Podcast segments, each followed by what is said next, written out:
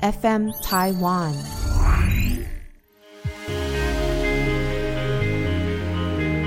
欢迎收听纯言纯语这一集，要聊的是民事损害赔偿之损害伤愈案。那这个诉讼的被告呢，是我本人。这个案子目前二审是结束了，也没有办法再上三审。那故事非常的峰回路转，很有趣。我们今天的来宾呢，是请来承接二审、担任委任律师的红光展法律事务所张义群张律师，欢迎。呃，嘉诚，各位听众，大家好，我是张律师。那这个事发经过呢，其实是我跟高雄元和雅有一个诉讼案在先。他们就针对我在脸书上面的贴文留言，那进行对我的诉讼提告。那诉讼提告他们是要求我应该要付三百万台币。他们针对哪些贴文请求呢？例如说我分享网友传给我在他们诊所进行医美疗程后做坏的照片，然后还有他们自己的陈述。那我把这些各自都隐匿之后呢，分享到我的脸书粉砖。那其实我当时收到的私讯真的很多，那有些有附他们自己的照片，那有些只是稍微叙述一下。那有一个我印象很深刻是，他有传来一张，他是抽脂后，但是抽完过了修复期，明显的凹凸不平。那他就跟我说。远和雅诊所的态度就很消极，嗯，有跟他说要帮他重修、帮他修复，可是就一直拖。但是因为我刚好那阵子都有在贴文讲袁和雅跟其他去消费过的客户的这些纷争啊，远和雅突然就变得很积极，嗯，然后真的有帮他修复，然后他接受修复手术后。有再来写信给我说，就是谢谢我当时的算见义勇为。OK，对，总之他现在是满意的。OK，我的见义勇为呢，带给我什么？带给我在这个民事一审的判决，我被判赔要付给高雄元和雅九十万元。那最近有很红的影片是山道猴子的一生，那他上便利商店的大夜班，一个月薪好像是三万七。我算了一下。九十万呢，大概是他大夜班加班两年的薪水。那一审为什么会判我应该要付九十万？那我这边先说一下，张律师他不是打一审的律师，是我一审嗯被判赔九十万之后，我把二审的委托转到红光展，然后委托张律师。其实我听一开始看到嘉纯来找我们这个案子的时候，其实九十万在我们司法实务就妨害名誉哦，呃，妨害名誉是比较形式的说法了哦。那一般我们就是说侵害名誉权，九十万这个金额其实算真的算是蛮高的。所以一开始我们对嘉纯这个案子其实也做了很大的分析哈，也蛮尽力在分析这件事情的。因为一审是这样子的，一审因为这个都是公开资讯然后，所以我们可以直接讲。一审它有两个原告哦，因为这个是关于主体的问题，这个我们就不是太重要的事情哦。那一审会被判九十万这件事情，是因为家属他其实在网络上有说，我的大腿做过两次哦抽脂手术，十八岁的时候在元和牙做坏哦。那基本上以这个核心的言论，高雄元和牙认为说有侵害到他们的商誉哦。那我们会讲商誉，其实我们在讲广泛一点。呃，对公司我们会讲商誉啦，哦，那你对一般的自然人来说，我们就是一般的名名誉，哦，所以在公司跟自然人之间可能会有这样子的差别，但差不多都一样，你就是你的言论让别人觉得说他的名誉有被贬损哦。基本上，高雄元和雅一开始在一审的时候，我们可以从判决书看到，他就是紧咬嘉纯呢曾经在这个写真集里面有感谢过元和雅，哦，那他们就会觉得说，你当初手术做的好好的，你也没有。抱怨或是 complain 什么，你还在写真集里面感谢我，那你现在呢？感觉好像你是过河拆桥，他们那时候发新闻写过河拆桥，对，感觉好像是跟着这跟风啦，哈，跟风，觉得好像当下好像在猎巫，在骂医美诊所是一个风潮，那你嘉纯是利用这个风头在趁自己热度哈，或者是趁这个议题的热度，所以呢，高雄元和雅就来提告哦，那其实。被高雄元和雅抓出来几个损害名誉的言论哦，除了我刚刚讲的，还有一些转述网友的言论哦。其实，在法律上，这每一个言论都会有不同的定位哦，但是都会有不同的定位。那我们在看这件事情的时候，我们就会去看说，首先他转发，我们先讲转发网友的言论好了。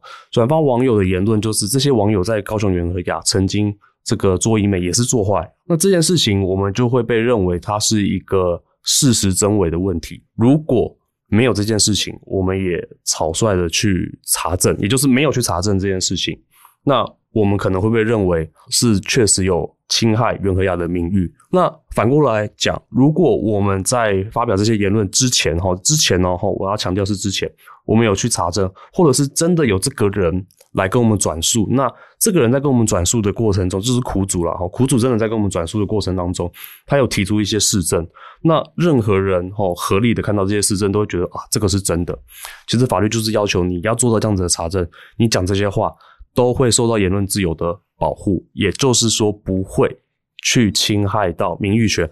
我讲更精准一点，或者是说，纵使有名誉权被侵害，袁和雅也要忍受了哦，也要忍受，因为这是一个言论自由的保障。那接下来另外一个是嘉纯他自己讲自己哦，他自己在十八岁在元和雅做的这个手术，他做坏，法院就会认为说，一审法院的判决了哈，他是认为说，刚刚写真集。的事情，你看起来没有任何太大的反应，那你还去讲这些话哦？看起来是真实恶意哦，你真的是想要去贬损人家的名誉，所以判赔了九十万。那刚刚家属有提到说，就是他们一开始起诉是三百万，三百万，然后金额当然是蛮多的哈，可是最后判到九十万也是蛮多的哦。那基本上可能法院会去审酌说，一方是公众人物，那一方也是经营。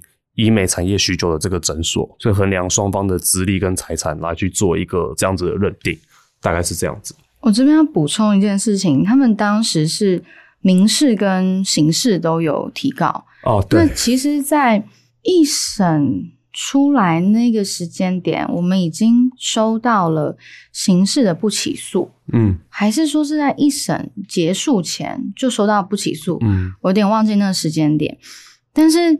刑事不起诉，他们呃在意被驳回之后，有再去那种交付审判，然后交付审判，因为是由法官来给一个交代嘛。对，那在那一份刑事的交付审判，嗯，那个法官就有特别讲到说，他去看了我那些贴文的留言区哦，他发现，哎，郑家纯他并没有把酸民或是反对他的。留言给删除，所以他这边就是一个公共的论平台，平台对平台，对我这边就是个平台。那我们什么样的人发表意见，我都是接受的。是，他有特别讲到这件事情，但是在这个案例可以看到，说很多人以为刑事不起诉。好像民事就没事了。对，我们可以用这个所以有点 跟大家那个时候有一点，是不是有点可能掉以轻心了？会不会有这样的感觉？我必须说，呃，毕竟我这两年有非常非常多的诉讼，然后袁和雅这一件啊，嗯，我真的是痛定思痛。我以前的当事人身份会觉得，哎，我就交给律师啦。然后我真的觉得这个不太可能成立，嗯，所以我就完全的。放心，然后让律师去处理。那一审的律师他可能当时有一些自己的状况，忙不过来等等的。但是我不会检讨他，我会检讨我自己。我觉得我作为当事人，我不够用功。是，包含说，像你看，一审法官认为说，哎，你们提出来所谓的被做坏的照片。我觉得有可能只是阴影啊，只是黑影啊。嗯，然后因为那时候我记得公房上面，袁和雅的律师有说有可能是修图啊。嗯，因为毕竟写真集就很漂亮，可能不修啦。对哦，没有，它是两件事情的修图哦。他第一个是讲说你提供的作坏的证据有可能是修图。OK，哦，那第二个是写真集上面。大腿看起来很好，是。那当然，我们这边就会说啊，写真集本来就是会修图，或是说取一个比较不明显的角度等等的。当然，一审的结果，法官是比较相信他们那边的说法。是。那后来，我就真的是严重反省自己，所以代表我提供的证据不够，嗯，不够说服法官认为我没有错，我讲的是真的等等的。还有另一个地方是。这个网友的部分，还有另一块呢，就是袁和雅认为我可能是捏造那些对话记录，就是可能真的没有这个网友。对，我只是为了要去贬损他们，去攻击他们，让大家不信任他们的医术，嗯所以去做这些假的对话记录出来。嗯不然的话，我应该要去证明这是真的发生过的事情。那那时候一审，我就是在一个点想太多，嗯，但我现在回想起来想保护，网友是不是？对、哦我现在回想起来，这个想太多的是好的意思还是不好的意思？我不，我我我觉得没有什么好坏之分啊。嗯因为有一个网友他，他很年轻，他去做手术的时候可能还不到二十五岁，然后是一个嗯女生，对，她是做隆乳手术，很多人以为，哎，隆坏了就拿出来啊，嗯好像就恢复原状，只是就多留一条疤、两条疤，那不是哦，那个女生她做坏的状况是基本上没有修复的可能。哦，她是照片上看起来，她那胸部遍布了红色的疤痕，然后那个疤痕是凹凸的疤痕，有点像是女生怀孕后期会出现的妊娠纹的那种感觉。嗯然后是遍布两个胸部的那个，你把假体拿出来，那个疤痕不会消失。，OK，而且我看那个疤痕的情况，做什么样的镭射都很难嗯把它恢复成原本的样貌，就平滑，然后没有疤痕的肌肤。所以我那时候看到的时候，我真的被吓到了。然后再加上说，他附上了他和咨询师的 LINE 的对话记录，嗯哼那那个对话记录，他就是在争取说，我现在胸部就这样，那你们可以提供什么样协助等等。那那个咨询师的对话也看得出来，他们并没有很积极的想要帮助他，甚至这个女生她有说到。她和袁和雅之间最后签了一个协议，就是袁和雅保证会帮她修复，但是有个但是，就是他不能对袁和雅提告。，OK，所以这才反映他只能透过你这个方式，对。你这个平台来为为自己因为她发声嘛。后来发现嗯。根本就是谎言，，OK，他签了之后，诊所并没有真的好好的帮他修复，应该是说那个情况已经就是不可能修复了。嗯。嗯然后他还是听了诊所的，以为是有办法修复的，但我光看那照片就知道那就是不可能。嗯哼，那对，就像张律师讲的，这个女生她能怎么做呢？她、嗯对啊，她什么事都做不了，嗯，没有人可以帮忙她。刚好她看到我和袁和雅有一些新闻，她就私讯给我。她也不是我的粉丝，因为以前也都没有互动过。嗯那那个照片我也有去用 Google 的以图搜图嗯，去看，说，哎，会不会是有讨厌图？对袁和雅的网友就盗图来跟我对掰故事？可是其实以我的角度，我觉得不太可能。第一个，网络上真的没有这个图。嗯第二个，那个对话记录，虽然他有想要尝试的把那个赖的名字给嗯码掉，可是还是看得到那个咨询师叫什么名字。嗯然后他们在对话记录提到的医生的名字，嗯到现在哦，嗯都还是袁和雅网站上面挂的医生的名字。然后确实就是在做这个项目的。嗯，然后这个部分，当然我们就在二审当中有去提出。嗯然后还有另外一个网友的部分，我们也有在去去加强的，算是补件吧，嗯，很像补件的感觉。那针对呃我说我做坏了的一审提出的照片，那法官比较偏信他们的说法，那认为我提供的照片不代表真的做坏了这个部分啊，我真的是 有一天突然 想到。我突然想到说，十八、十九岁那时候，我有在日本接受过一些公开的采访而那个采访又是穿着比基尼的。嗯，我说真的应该只有露出大腿，有，有。我说说真的，当年的我，我其实很抗拒嗯。要穿比基尼出席活动，然后嗯。还要呃被很多的媒体拍摄。当下我非常非常抗拒，哎，结果没想到多年后、十年后变成了我不用赔九十万的关键证据。嗯。因为首先那些日本媒体的网站嗯。页面都还存在，然后上面当然就会写哦几年几月几日嘛。OK，对，然后那个照片呢，就是完全没有修图，因为媒体不会帮你修图，而且我还日本媒体不会帮你修对 日本那台湾基本上也不会。对 OK，那而且又找了两好像两间三间、嗯哦来去佐证说，对啊，你看大家拍出来都是一样的、哦，确实有很不自然的呃形状、线条，还有凹陷等等的。嗯所以我们这个部分就是有在二审提出。可是我有时候会想一想，经历这么多诉讼，当然张律师经历的比我更多。张律师现在应该也做过六百件了吧？诶、有有有应该有六百件。那你会认同有时候是运气问题吗？诶、我我我必须要说，就是运气问题在司法诉讼上，它可能只存在于，因为有些人对司法的感受就觉得说他的案件拖很久，嗯哦，那有可能是法官审理的风格哦，所以你遇到哪个法官，那或许对你的主观感受而言，那个是一个运气的问题。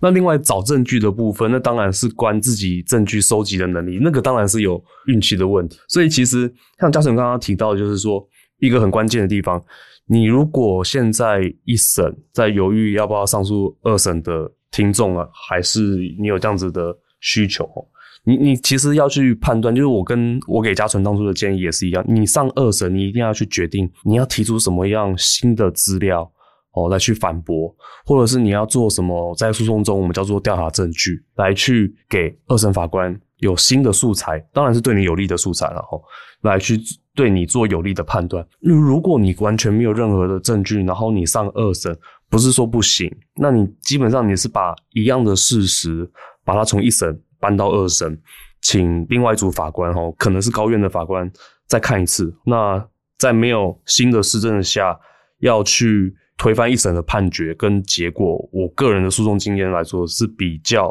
比较低的哈，不是说不可能，比较低。哦，对啊我我想要讲的是说，我在进行二审的时候，我在想，如果一审的时候我也这么认真，把在二审提出的证据放到一审，会不会一审的结果还是一样？我觉得有可能会不一样，或者是一审可能就会打得更久哦，一审可能会再针对我们提出来的反证，大家可能又会开辟不一样的战场，我觉得是有可能的、对。但是因为其实民事诉讼就是这样子，就是说他是自己哦，原告跟被告自己负责举证的一个活动，这个过程，所以其实法官其实都会问你说，哎、那原告或被告这边你们还没有什么证据要调查？那如果没有的话，我就是就手头上既有的资料去做判断，对啊。还有一个一审我没有很努力提出的，就是我去重修，我们在医美会讲说重修，就重新修整的那个重修。我找了另外一间医美诊所嘛，当时我听到一个算是八卦，就是原本袁和雅以为是第二间诊所特别跟我配合然后想要靠踩他们来抬高自己的一个业配行为，嗯，有这个 这有点阴谋论这对。这是搞，这是是事实存在，但是这是一个小八卦。嗯。然后第二间诊所的医生就很生气，就觉得说我跟你搞这干嘛？嗯。而且这么多年前发生的事情，对、啊，因为我的重修也是很多年前做的。嗯。那那时候我没有很积极的去传这个医生当证人啦，嗯。因为我觉得这有什么好传？在一审，我的想法是我确实有去做这个重修的手术，而且当时也是这个医生他判断说，对你现在的状况是要做重修手术的，所以我才给他做。就是在一审，我想说这个有很很需要，还要麻烦这个这个医生来当证人嘛？而且我们开庭都是在高雄，那这个医生是在台北。对那后来二审的部分就真的没办法，只能用尽全力，所以就是请，我记得那时候张律师好像是请法官，我原本真的是想传啊，我原本真的是想传。那、后来我跟嘉诚讨论，就是有没有那么不要不要那么劳兴师师动众兴师对 兴师动众的做法。那后来也可以跟各位听众分享，就是发函呐、嗯就是发函。那毕竟都是医生，都是医界，他们的回函基本上都会有一定的公信力。对，所以后来请请法院去发函，法院去问。但这个回函之后呢，又有衍生出一个哦小小的，对，那非常有趣。可是那时候我们跟就是张律师沙盘推演的时候，已经有想到这一步了。对，因为我跟其实呃其实对方律师其实我们不得不说，呃，虽然就是是对照，但是还是很认真，大家都还是很认真很认真还都还还是要一直攻防下去。虽然我们看到医生回函，觉得说应该对我们是蛮有利的，可是诉讼就是这样子，诉讼就会。对照还是拿着这个医生的回函，还是对他们做有利的解释，然后那个是对照律师的功力，那那个没话说。但是回函不是说就会一面倒、哦，你回函可搞不好还会衍生新的。如果你你那个回函被对方律师抓到一个小辫子，他再去放大这个小辫子的话，可能那个焦点又被模糊掉。对对对，所以一定要 hold 住。那个时候我们的那是攻防拉扯，就是说、我在去重修的时候，那时候开始流行所谓的脂肪回填，嗯，对，不管你是要把那个脂肪填到你的胸部还是屁股哦，又或是少量的去填充到你的脸上，那都是可以的。对，因为我是重修，重修其实取出来的脂肪很少，那那个量呢，我就跟医生讨论说，哎、那现在我看很多人都做这个算是回收利用，嗯。哦，那我也来做一下，因为那时候在筹备拍写真，因为急速的瘦身也有瘦到一点胸部，嗯哼，他说那不会差别太多。哦，嗯。你要有心理准备。我说没关系啊，反正 不用白不用对。哦所以当时有做这件事情，那这个医生他那这个回函，他就是把当时发生了什么事情，就是都写的很清楚，写，所以他就写说，确实我们就是重修，呃，环抽、重修、修复，对然后用自体脂肪，，对，填到嗯胸部，对啊他就当时做了什么，嗯就是清楚的写下来。嗯嗯，那袁鹤雅律师呢，就抓到这个，就说，所以你有可能不是去重修啊，你有可能是去为了荣辱去抽脂啊，对哦，因为二审但这件事情我们之前就有料想到，对对，我们就我们就有推 对沙盘推演对，所以我们看到回函，我们也不我们就是说非笑了一下常乐乐乐观。其实看到回函，我们还是会想说，哎、不对，对赵律师搞不好会这样子主张。那这个说法我们要准备着。对我们果不其然，对，我们在决定要就是请法官发函之前，我们就有想过了啦。嗯，那在这一次二审跟一审还有一个地方，嗯我以当事人身份不一样的部分是，一审我几乎没有出庭，嗯二审我每一次都去。对，那也可以跟大家分享，确实你就是花了一些钱请嗯律师、哦，不管是帮你辩护也好，帮你争取权利也好，你可能觉得哎，民事我就不用出庭啊，就律师律师跑就好啦。嗯，但是我必须以我的血泪经验告诉大家，可以的话，你们还是每次都去吧。嗯，因为你自己本人去，那你有什么意见陈述，你当下就直接跟法官讲。嗯我觉得感受力还是不一样的。哦，对，没错，我我这个我我认同嘉纯讲的哈，就是当然律师会有他的立场，就觉得说，哎、我需要讲什么，我需要讲什么就好。那这个可能是我们一些比较专业的武断或善断。哦，其实我在职业的过程中，我当然也发现，哎、其实当事人去，只要事先做好沟通跟讨论，当事人有时候讲的一些比较非法律的文字跟语言，其实反而比较可以触动法官。我觉得我我我我相信是有这样子的效果。像针对他们这个攻防啊，我觉得我二审每一次去，应该就那一次去最有用处啦。对因为，我就直接跟法官说：“我说法官，我们前面提供那个日本媒体的照片，嗯我大腿其实也是蛮瘦的，嗯对吧？所以其实我抽出来的脂肪量有限，嗯，那我怎么可能为了那一点点的脂肪拿来隆乳，然后就去抽脂呢？我如果真的要隆乳，我应该就直接放假体啊。对然后二审的判决书还真的有写这一块，对，没错。法官还真的有把我这个意见陈述嗯，就是听进去，然后思思考了一下。对，大大家有兴趣可以去翻，因为这是找得到的，对，找得到了，找得到。可以去看到这个部分，就法官对于就是袁和阳他们主张说，我有可能是为了荣辱才去抽脂这个部分，法官真的有他的解释哦，还对。蛮有趣的。因为其实我跟嘉纯那时候还是非常紧张，那时候我们其实并没有放弃传张医师来现场对这件事情。那因为我们会觉得说，如果这个韩文又被对方大做文章，那是不是真的要请医师来一趟？那后来法官那时候二审就只淡淡说了一句说啊，要不要传这个医师，我们再判断。可是他下一句话锋就直接马上定宣判，你我们也判断说啊，可能法官觉得没有必要传，没有必要传没有可能就没有必要传。那可是我们对于结果，我们还是当然会担心啊，就觉得说，哎、那你觉得不需要传？法官是觉得说，哎、他足以下判断，可是是下有利于我们的判断，还是不利的判断，我们也不知道。但是我们是跟嘉纯讨论，觉得说，哎、我们该提的也提了。哦，然后发函也拿到了，哦，那整体的内容也觉得对我们是不错的，想说那就没有那么坚持嗯要请医生到现场作证了。哦对，还有一个有趣的事情，其实啊，袁和雅提出他们认为我损害他们的言论啊，其中有一个是我写说想整的像雪碧，可以找袁和雅，他这么挺袁和雅，这句应该不过分吧？好，那为什么会有这一句呢？因为当时我和袁和雅有这个纠纷的时候，有个网红叫雪碧。那我在这边先说，因为我知道他有个经纪人都会帮他发文，所以我不确定是雪碧本人他这样写，还是他的经纪人帮他这样写。因为那个经纪人非常恨我，那为什么这经纪人恨我，我也不知道。总之，这个背后我要先说明，我不确定是不是雪碧他本人自己写那些言论，但是以公众大众不知道这些八卦内情的状况下，当然还是认为雪碧他的粉砖发表。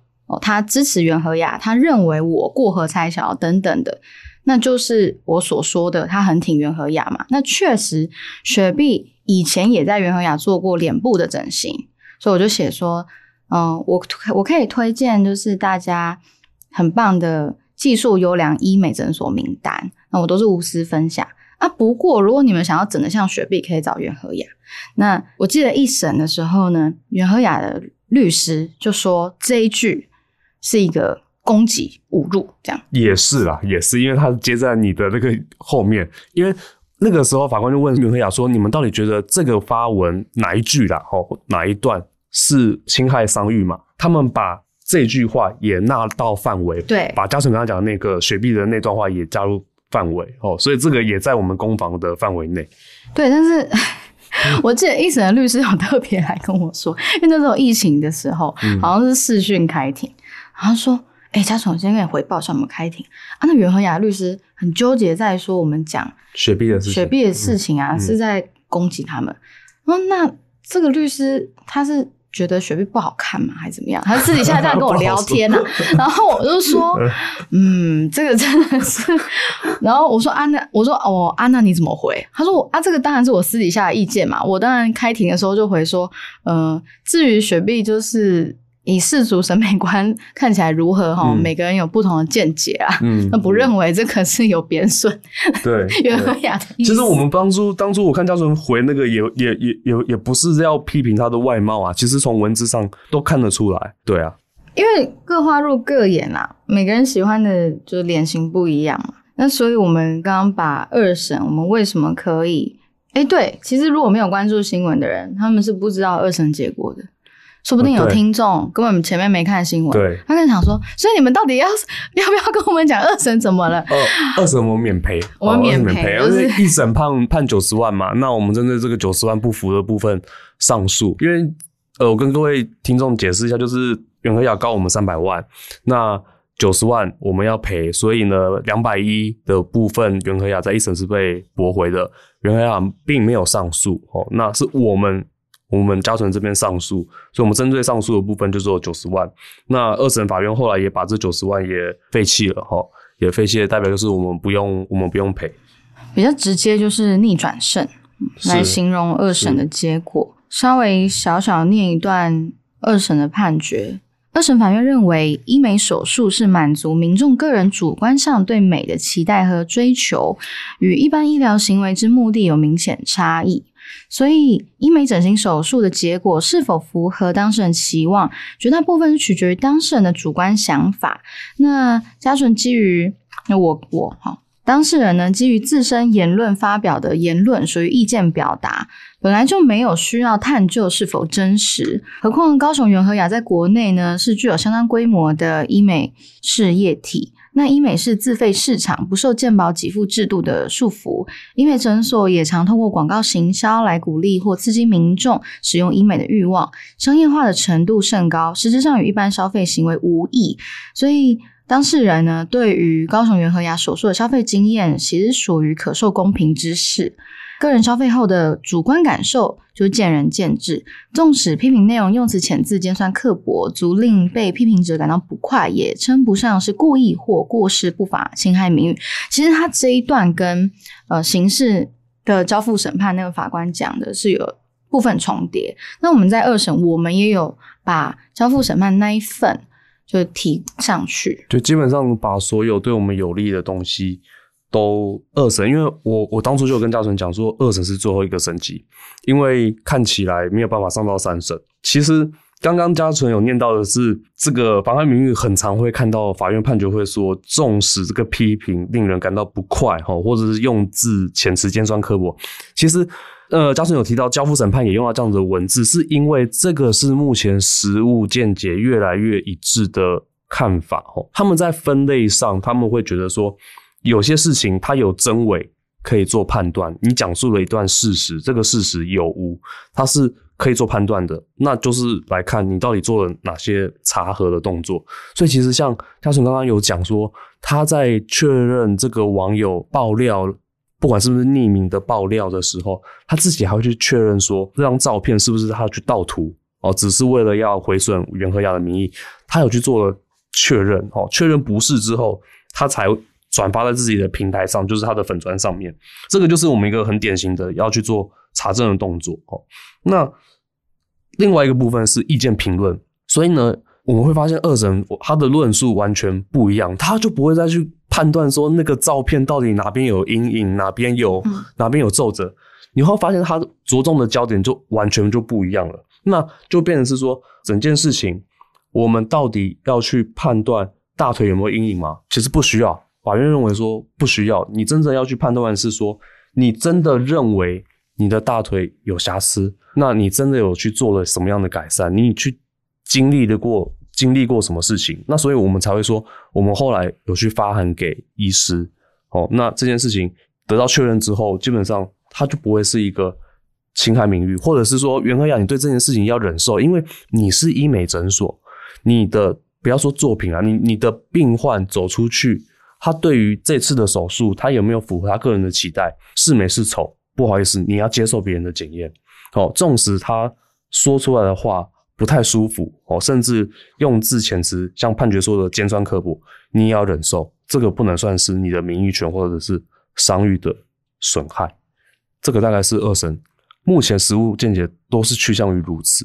然后一审还有一个点，因为那时候有一个衍生出来的诉讼，在一审结束之前，好像刚好时间点就没有卡到。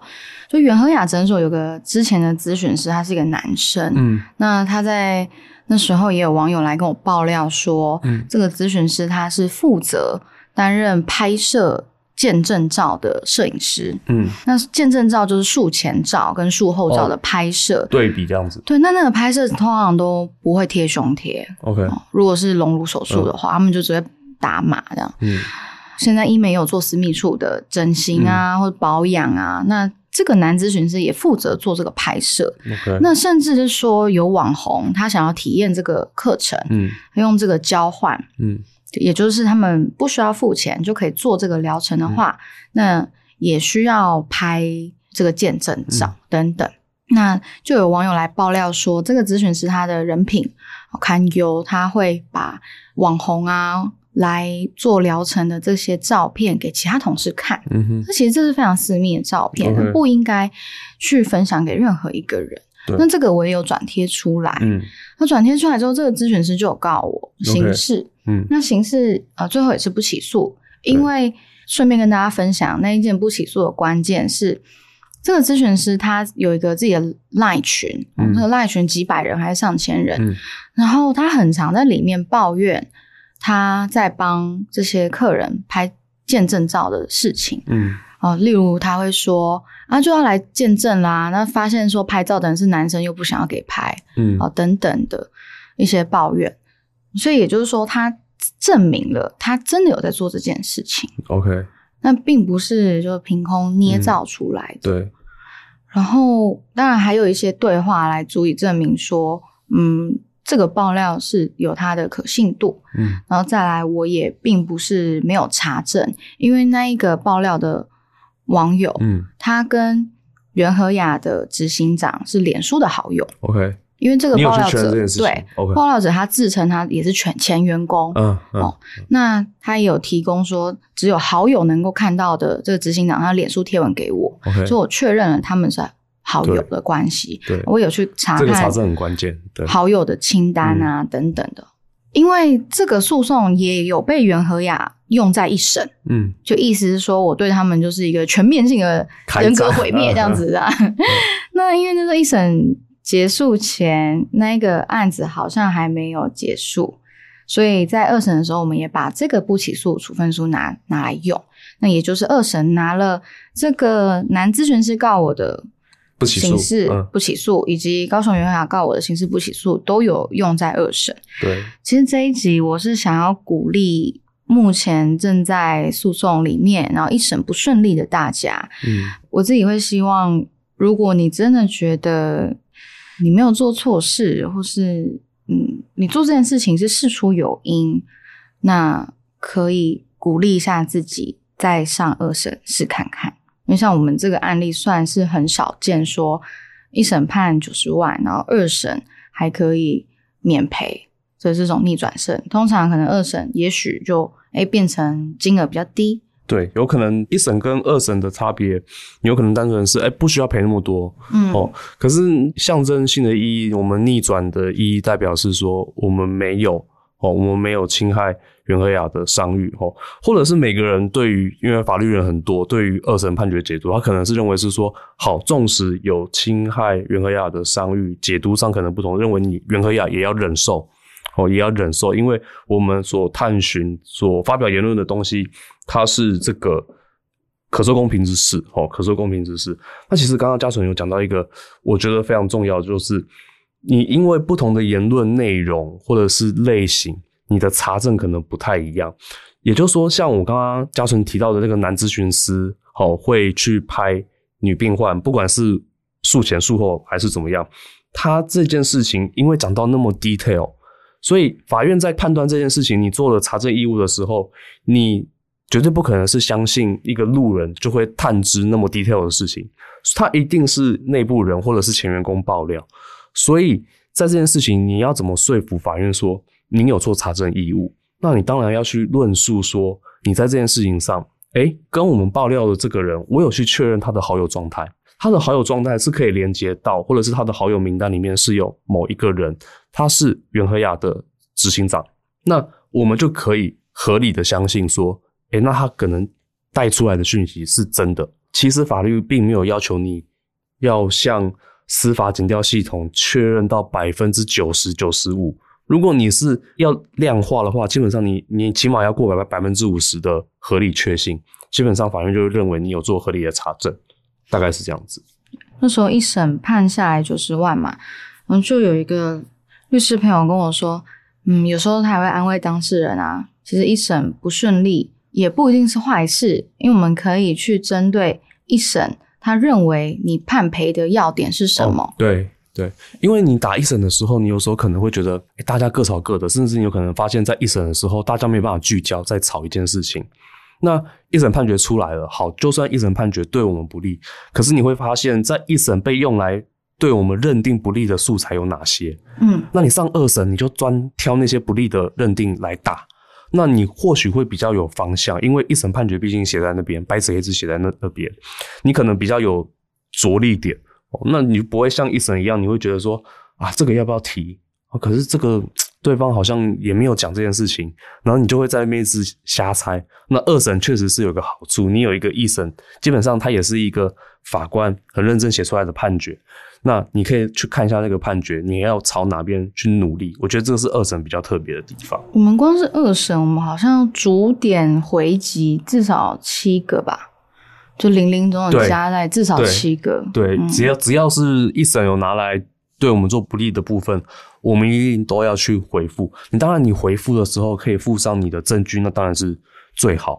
可是，如果这个东西是没有证据可言的，你一定要用你的论述或者是你的意见来去回应这个不利的部分。我自己一个当事人的感受，在这个案件，我记得那时候二审下来，然后所以有朋友问我说：“你有没有很开心？”嗯，我说：“好像是应该开心。”可是不对啊！我原本就觉得我没有怎样、啊，对，本来就不要 我怎么开心啊？因为我们今天我们今天不是原告，然后一审告诉二审告赢的这种逆转，我们是一审是被告，我们本来就认为我们不用赔哦，那一审要赔已经够难过了，然后二审只是回到原点了啊，就是我跟袁和雅就是没，我不需要赔你，我也没有，我没有欠你什么。以媒体方面来说呢，就媒体还是很嗜血的啦。基本上二审逆转的新闻数量和一审判赔九十万的新闻数量是完全不成正比。不成正比，我想也是。嗯，对，就是在这边也跟大家做一个分享。好，今天谢谢二审的委任律师张律师来和我们分享这整个完全逆转胜案件的过程。其实这个案件也。说复杂好像也不是非常复杂，但说简单也不是，因为毕竟我们这样把各项细节聊完，也聊了快一个小时，每个点都要回应，确实是会比较费神，这一定是。但是没有办法，只真的二审再也没有机会为自己争取清白，对啊。最后还是呼吁大家，嗯，不管你现在遇到什么样的事件，只要你真的觉得你站得住脚，就好好努力吧。然后什么样？想得到的证据都要想办法把它伸出来。有什么样别人可以帮忙你的地方，也也不要觉得不好意思，因为诉讼过了就过了，对，没有办法再来一次。我必须要说，因为一审家准是有想要保护一些就是来爆料的民众，那我二审我有跟家纯做一些心理建设，说都到了二审，可能讲难听点，要要要为自己想一点，要自私一点，这个该拿出来的证据还是要拿。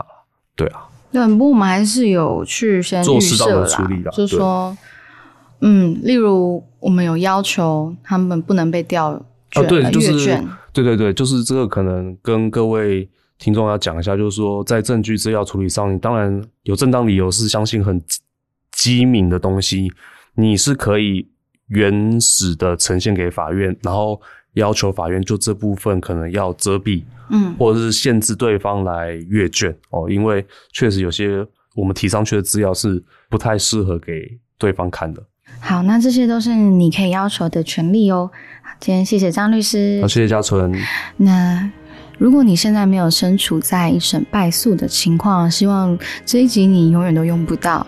那如果你现在还在犹豫到底要不要上二审，我希望这一集可以给你一点力量。喜欢这一集的分享呢，请给我们五星好评。